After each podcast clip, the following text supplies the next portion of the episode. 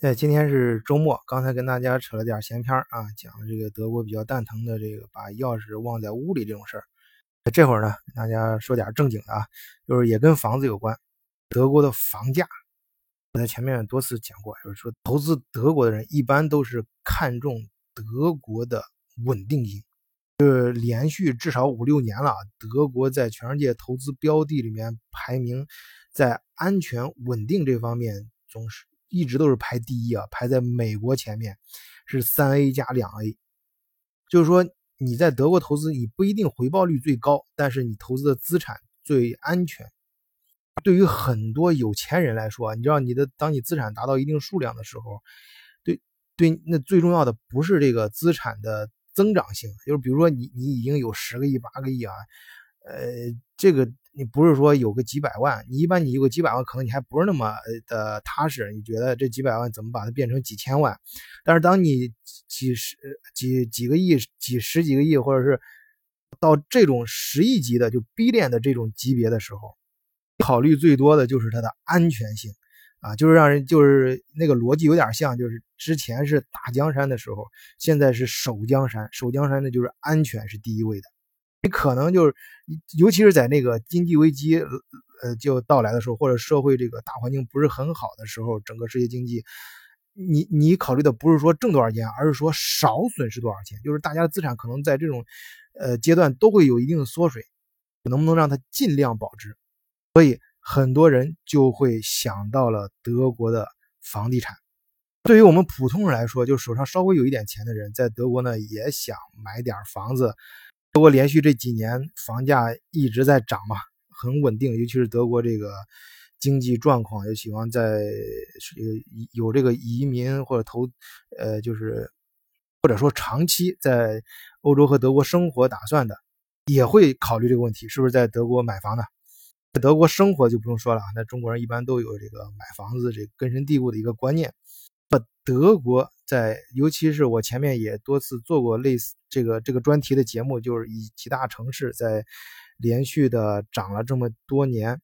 至少是连续这呃五年，就是四年四年吧，保守说，确切说是连续这四年，呃，就是在你像柏林、法兰克福、汉堡、慕尼黑这几个就是呃比较热门的城市啊。房价平均每年的增长幅度都在百分之十左右，跟中国没法比啊。但是对于德国这样一个稳健的经济体来说，这是非常不错的。那么德国现在的房价，尤其几个大城市，呃，像慕尼黑房价已经很高了，那是不是涨到头了呢？因为有中国人自然会跟中国的那个上海、北京、北上广这样城市的房价去比较。那要这样比的话，德国的房价还有很大的空间。现在是不是要投资德国的房地产呢？说白了，你就告诉我，这现在我去该不该在德国买房吧？买了房，它还会不会涨？今天呢，就跟大家聊一聊这个话题。换一个视角，也许世界大不一样。以德国视角，晚醉为你评说天下事。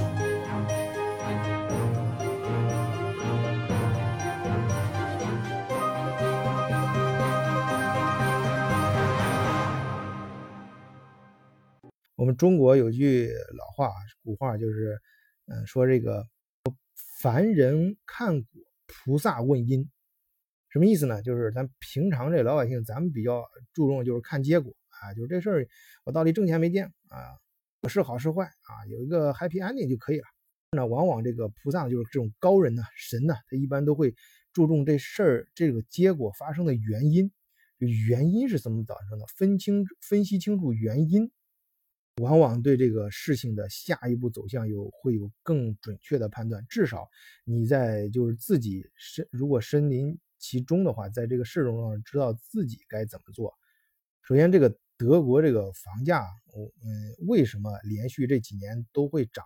啊？这嗯，首先这个整个大环境咱们先不说啊，咱们就是说具体一点啊，就是这个咱咱不不扯那个太太空泛的东西。每个城市具体的原因是不一样的。首先，就整个德国来说，哎，我在前面也表达过这个观点：一个地方的房价和涨不涨啊，最根本的一个原因就是供求关系，是也是这个价决定价格的这个最最根本的一个逻辑啊！你你你你有有的朋友可能会拿那个郎咸平以前讲过的一些东西来说事儿啊，他以前是说过一些阴谋论，我就是特别我记得他以前讲那个越南的大米啊啊，就是中国这个亚洲这金融危机啊，是西方这个索这个以索罗斯为代表的这些金融大鳄操操纵的等等吧，这种阴谋论，但实际上这个也是万变不离其中啊。一些阴谋论啊，那些国际金融大鳄炒作，他也是在利用供求关系在炒作。你从根本上你去听一听他的那个说法，你自己想一下，他只不过是吸引眼球，告诉你这个供求关系其实是扯淡，但实际上是还是离不开这个根本的逻辑的。只不过人家是怎么用这个工具，就是你看到的啊，可能跟这没关系，实际上背后人家在用这个武器的时候，并没有让你看到而已。不，这个逻辑反映到房价上，就是看一个城市的人口是不是正增长，正增长的人口是不是需要房子？很显然，就是德国呢，以前的时候，就是以前你你注意过没？再往前推十年、二十年，你很少听说过谁会移民德国，啊，就感觉就是这个你提到德国，你就会想到很多啊，汽车、啤酒什么乱七八糟，但是你都不根本你脑子就蹦不出来移民这个词儿。也就是最近这十年，慢慢有越来越多的可能。首先是咱中国，就是咱中国人自己来说啊，现其他国家种族也有很多啊。就咱中国咱自己的这个同胞来说，有很多像我们这一代好多正班在上完学，然后留在这儿的。慢慢的，亲戚朋友有时候也开始哎，通过这个投资移民啊，或者是其他手段呀，移民到欧洲来，开始有了。也就是德国本身这个，它虽然它自己的人口是负增长，但是。最近这十年啊，就这我亲眼见的，在大街上见到其他肤色的人，一看明显就是其他种族，不是日耳曼种族这种人越来越多。这种外来的这种种族来多，尤其是这个亚非拉咱们那个呃发展中国家来的这哥们儿们，都有一个共同的爱好，就是买房子。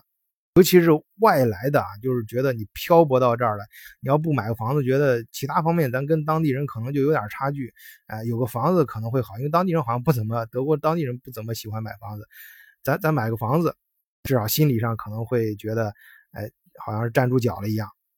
种种情节吧。啊，首先是这个整个德国来说，这呃一二十年移民越来越多，移进来的开始有不少人开始通过各种方式移到德国，一个正增长。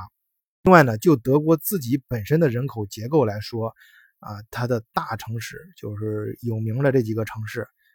中国人都能听说过的啊，比如说，首先是首都都知道柏林，然后是那个最有名的、最有代表性的德国两个城市，一个是最北北边的汉堡啊，还有就是最南边的慕尼黑啊。慕尼黑是因为这个什么拜仁慕尼黑啊球队，还有这个宝马啊、奔驰制造业，包括南边巴登符腾堡这个首都斯图加特，奔驰博士的这个总部。汉堡呢，是因为靠着港口啊，中国人就是最早。我前面专门讲过一期汉堡的华人街嘛，就是在德国最有可能出现在德国华人历史上最有可能出现华人街的地方，那就是汉堡啊。但可很可惜，当时被希特勒给团灭了。这几个城市呢，包括啊，对，还有那个法兰克福啊，就是那个，特别是英国脱欧之后，很多金融中心啊，虽然说是那时候我也专门讲过，这巴黎啊，还有其他布达佩斯、呃布拉格什么这几个这几个很很有很很有吸引力的城市吧，啊，有可能一些机构往那儿搬，但整个就大多数来说，金融机构它不傻，它一眼就能知道，就算不脱欧，整个欧洲的火车头也在那个德国。啊，经济的这个动动力嘛，然后这个，呃，德国呢本身呢，它的金融中心就是法兰克福，这个毋庸置疑，也没有什么好解释的。那很多一些大银行从伦敦出来之后，那第一个想到的特别大的金融机构都会把总部，不管呃总总部就是欧洲的总部是不是真的有可能设在其他几个城市，但是肯定要在法兰克福会设一个非常重要的呃分支机构。这些高净值人群呢带来的，嗯，那自然就是当地房子啊房价跟着往上涨，啊，这个还就是这种各种因素啊，包括那个德国本身啊这几个有名的城市呢，这些德国本身的人口也在往这几个大的城市集中，德国人啊，现在这一代新的一代德国人，并不是我们传统上想那种德国人啊，不不是像以前德国人一样，就是猫在什么那个山村里面，呃，喜欢一个小东西，然后抠哧一辈子，然后几代人还研究一个小工厂，啊，这这个这这一代当今这一代德国人，也在发生着越来越多的变化，跟他们一样，也是整天看好莱坞大片有时候那个，当然不不会说那么的，呃，就是就是相对来说还是比较有自己的操守的啊。这个词儿可能用的不太准确，但总而言之吧，就是呃，在也在朝这个国际化有些方面跟咱们有些共性的发展，就是年轻人往这个大城市集中这块呢，有一个我说一个小事儿就能反映出来，就是停车票。大家有没有有没有注意到啊？就是以前在德国大城市市中心停车票没那么贵，现在真的就很贵。你像那个呃，我在汉堡，汉堡的市中心的停车票现在涨到十五分钟计一次价。就是每十五分钟一欧元，基本上跟机场的收费标准是一样的。来，我去那个柏林，发现现在柏林机场的那个停车费也在涨啊，停车柏林机场涨到一个小时六欧了。嗯，好，稍微归拢归拢啊，就是刚才那个说了这几点，就是是人口因素在涨，就是。一这原因呢，有可能是外来的移民开始德国开始接受移民，然后呢，德国本身的年轻人也在往大城市集中，啊，再加上这个像英国脱欧这些这些一些国际大事件，啊，整个国外的不光中国一些可能高净值人群啊什么的一些机构也在往德国转移，归为这三大类情况吧，就导致这的房子的需求量，就是需要住房的人，这个供求之间。供求这个关系中的求这个因素啊在增长，德国的供给市场呢，大家那在德国生活过的都人都知道啊，这修这这修个桥。呃，广场翻修一下都得给你修个几年啊，那盖房子速度那就更慢了，根本跟中国的那个工程队没法比啊。当然，当然咱咱们那个有有种情况例外啊，就是德国那个它并不是说它技术差，相反啊，它盖房子技术很高的。我在德国你看有些。呃，反正我自己亲眼见，有些盖房子速度，那真的是跟搭积木一样。它地基可能用很长的时间啊，那个活做的很细。然后，但真正盖的时候，还真的就跟搭积木一样，啪拉过来几个那种板子，啥的一中间那个，就就甚至都不像就那个框架结构啊。就以前的我们觉得，你看看电视上觉得盖房子那个比较快的就是框架结构，把架子一搭，然后是整个那个。整个在架子中间填一填板子就好了，或者填填砖、填水泥，人家那个整个就本身就是成型的一些东西，啪啪过来就跟大积木一样，直接就对好了，甚至一两天之内盖好一个房。但是在盖房前和房后会耗费很长的时间，就是房子地基的时候会很细啊，然后地质考察，然后房子盖好之后，在房子里面装修，它是这样，德国房子里面装，因为我原来在那个上学的时候，我我说过各种工都打过，打工在那个建筑队建筑队也打工。房子盖好在里面装修，德国的装修是一层换一个公司，就是比方说是刷墙一个公司，然后呃贴墙纸那个一个公司，然后那个墙贴完之后，然后装比如装水龙头、装这些内饰，这又一个公司，然后是呃钉钉子干什么，在呃做一些结构性的一些调整啊，又是一个公司，一层一层的，它盖房子前和盖房子后啊前两端的这个时间特别长。所以他整个盖房子时间就显得很长。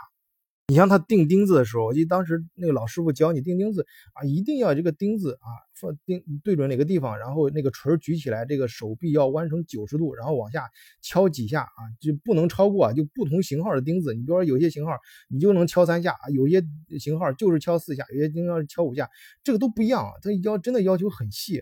人家做过去的活也确实很扎实。讲这个讲这一段是讲什么的？是承接刚才讲的供求关系中的求是在增加，但供求关系的供呢，是供的速度是远远上不来。不管德国有这个各种各样的这个，就政府是很注重这个廉价，就是都有一点啊。虽然德国的房价近几年一直在涨，但我必须强调啊，它毕竟涨，它能够控制在。就是最多也就是百分之十四十五吧，就柏林像这种，而且是本身就房价很低的地方涨这么快，它它也是就是德国政府，你不能不佩服这一点，人家政府把这个房价压的，就是确实能控制住，虽然在涨，但是涨幅是能控制的。这个你别的不用比啊，比一比咱们国家北上广的想房价翻翻几倍，你就能看出来了。这个德国经济是非常扎实的，以德国的经济地位，那在它的房价，这绝对不应该是这个样。在德国，你看整个欧洲，德国周围的，德国是整个欧洲的火车头嘛，经济火车头，它经济非常好，而且很扎实，但它的房价是就是至少跟周边几个呃有名的这些国家的房价比都是比较低的，所以这就证明了政府很厉害。控制房价控制很，虽然热涨，但是控制很厉害，所以他政府也是在做出各种各样的努力。首先是让是让真正的从政策上啊，各种税收上来保证是居者有其屋，房子确实是买来住的啊，不是放来炒作的。但是我觉得这里面想补充一下，其实呃，政府也认可房子你用来不是住，但是呃，就是只要你不是炒作就行，你可以把它当成一个资产，就是说你可以买很多套房，但是你不要炒。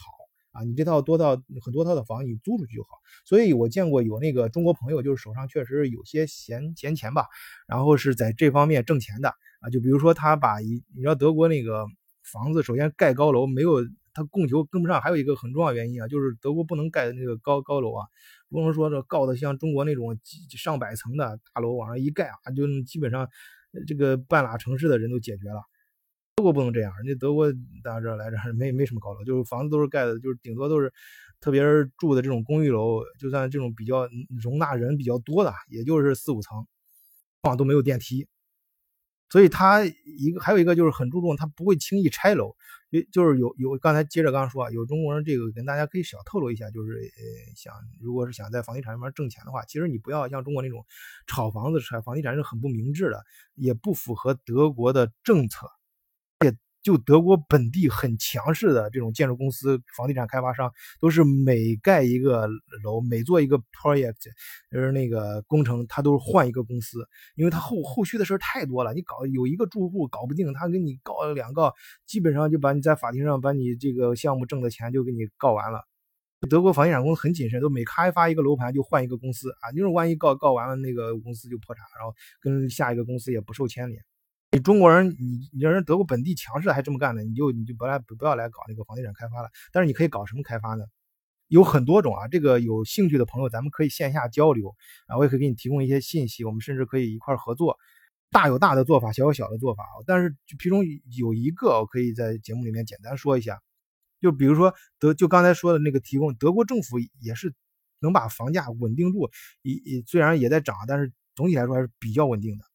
他也是做了很多东西，其中有一项就是你可以，比方说有那种老楼啊，德国有那种就是说那种老的公寓楼，有个二三十年了，比如说上一世纪七八十年代盖那种老式的，有个三四层啊，甚至两三层啊，但是老一点啊，有个几十个房间吧，几十个几十个公寓吧，里面还有，哎，你可以把它买下来。有的地段不是特别好的地段，你甚至呃两三个 million 就够了。就是两三百万，你把它买下来之后，我说欧元啊，你把它买下来之后，然后是就是直接就是翻修嘛，翻修一下之后给谁呢？给政府，而且就是针对于政府的廉价屋，这个时候政府会一次性付你一次款，你给交给政府你都不用管了，政府帮你他给分配给他认为需要救助的那些对象，但是中间这个差价政府会提前补给你。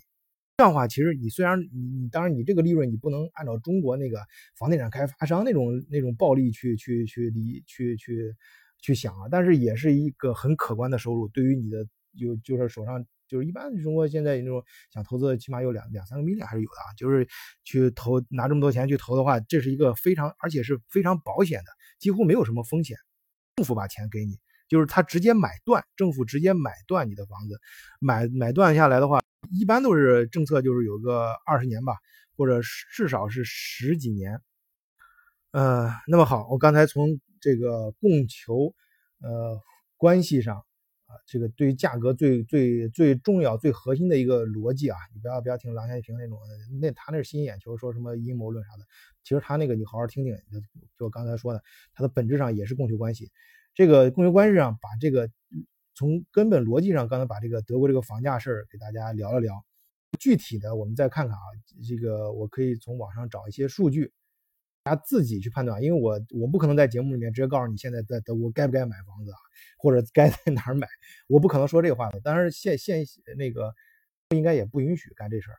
线下咱们咱们交流，我我线下我在前面也也留言也留过啊，就是我这儿有有几个群，就是对中德呃就是中欧经济和一些商务感兴趣的朋友啊，大家可以加入这个群，我们可以聊一聊，也可以加我个人微信啊，想加入可以给我私人留言都可以，或者你直接直接在下面留言，我会给你回的。下面我们再说一些具体的数据吧，就是看也是德国比较权威的一个德国之声啊，德国之声上面讲这个。啊，现在虽然有些城市出现房，嗯，这个房荒啊，就是房子相对来说不够用，就是房价房租在涨嘛。但是这个，对于现在这个价格来说，对于德国人来说确实是高了。其实那几个有名的城市啊，德国人现在这个收入有些是不能够承担的。当然，一般这个德国市城市里面收入就是你就最普通的就是纯靠体力活我去搬箱子干啥的，这一两千欧元的，就是两千欧元左右的收入还是有的。你这个房租呢，就是收房租，你像大城市这种，呃，就涨到五六百欧元了，就是最就是最就是那种 apartment 的就是二二二三十平米那种一个最小的小套间也得二五涨到五六百欧元很正常，这样的话就是占到你整个收入的四分之一了，超过你整个收入四分之一，这这个这个价格来说就太高了，买房的话那就更买不起了。虽然就是现在，所以德国现在新出那个政策已经在国会通过，国家补贴你买房利息啊，就是只要你是，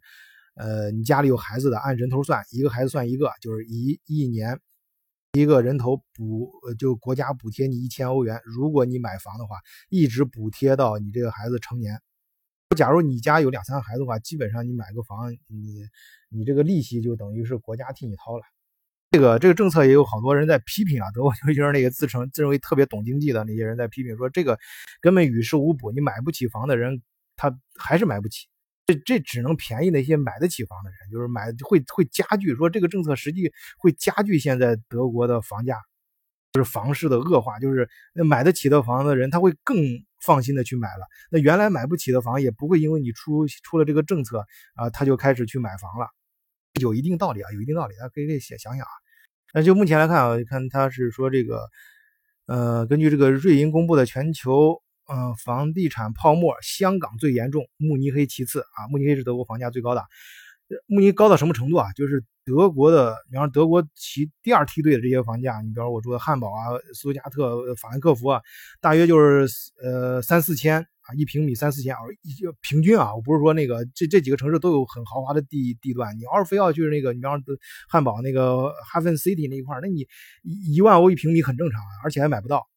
平均来说就是三四千就差不多了，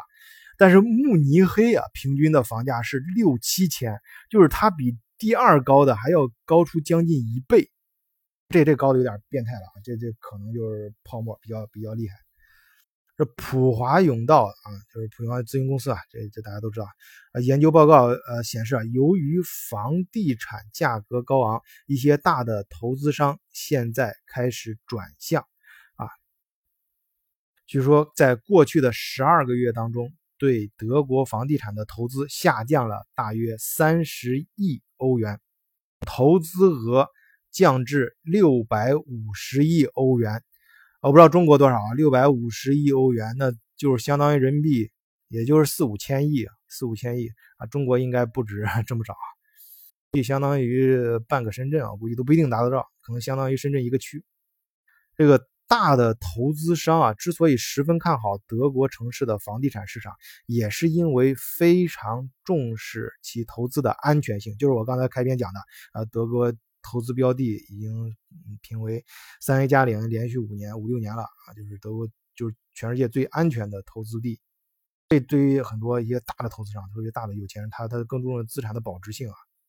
对于大多数这些投资商，就是真正的是就是投资想盈利，就是靠这个行业。虽然那个德国利润不是回报不是很，当然也也也有不少人从事这一行啊。就这些面上这些大部分人来说，他们都认为啊，这个柏林、汉堡、法兰克福和慕尼黑的房价已经过高。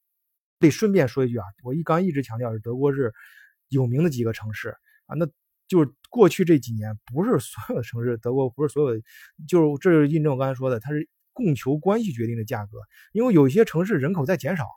啊，有特别是东德有些城市，还有一些地方那个它人口没什么太大变化，而且需没那么大需求，所以房价没有怎么涨。甚至有些地方房价还在跌。你开车在德国自驾游的话，你穿过一些小乡村，你很明显，那小乡村开的很漂亮。一到晚上没人了，就不不是晚上，白天都没人啊。那的时候你能看到那个灯都没亮嘛，那明显就没人。有些是那个灯比较暗，那个可能是点蜡，但是大部分都是就明显的房子空着，盖的很很好的房子，很漂亮，但是没人住。我再讲那种地方，那房子卖都卖不出去，别说降价，降价都没人要。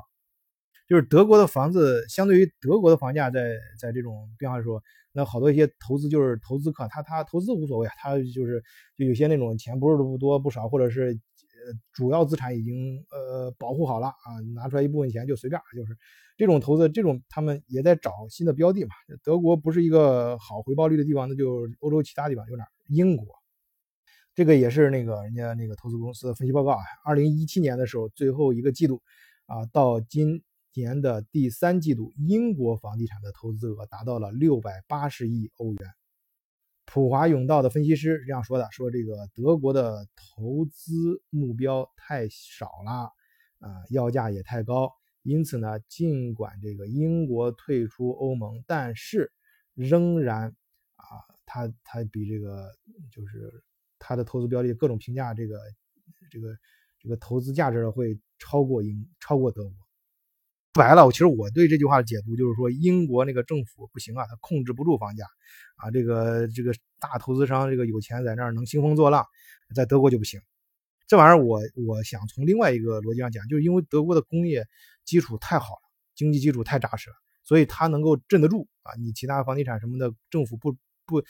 就是不理你啊！你你你你你你别以为你有钱，你在德国就就怎么地了？我不理你，我经济基础非常扎实啊！我不用，我不稀罕你这点钱，所以我能够出台一些很硬的政策，把你这个房地产给压压住。你来德国炒是，你投资高科技行，你怎么投都行，那我不管。但是你想炒房子没门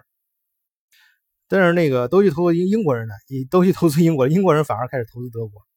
当然，这个德国之声上说这块说的很隐晦啊，他是说来自于美国、英国和中国的投资商在德国城市，啊中这个就是有名的那几个城市啊，就是投资买公寓和买住宅量还挺大。他没有直接说，后面一句话说的很鸡贼，专属于德国式的鸡贼啊，就用数据跟你说，你还你还挑不出理来，很很确切啊。就是说，据德国抵押债券银行协会。公布的消息，在一千万欧元的房地产交易中，外国人投资的数额超过二分之一。他他没说这外国人是是美国、英国、中国人啊，他他只他只是把这两句话放在了一个段落里面。他最后呢说这个也他也没说你让你让让不让你买房这边，但是他最后讲了一个数据，就是说根据各种数据啊，就是说这柏林的房价涨幅。全球第一啊！注意啊，他说的这个涨幅是实实在在的房价在涨。你要过去这这一年啊，中国的北上广房子可能绝对数字在涨。实际上，如果是你用外汇来衡量的话，其实有一些大城市的房价从今年是呃过年的时候其实是在跌的啊。这个我就不展开了，因为这个展开说多了，我这期节目又要被下架了。中国的很多房价实际现在是明涨暗跌的。实实在在的比的话，德国这个柏林啊，他说是全球第一，这个涨的幅度啊，注意是幅度，因为德 柏林原本身的房价原来就很低，它这个原来这个我这这这这我就不在这啰嗦了，前面有好几期节目讲柏林这事儿，大家可以自己回去听。好，关于房房价这个比较热门话题，我肯定后面还会接接着讲啊。今天呢，就是暂时先聊到这里啊，大家周末愉快，谢谢，再见。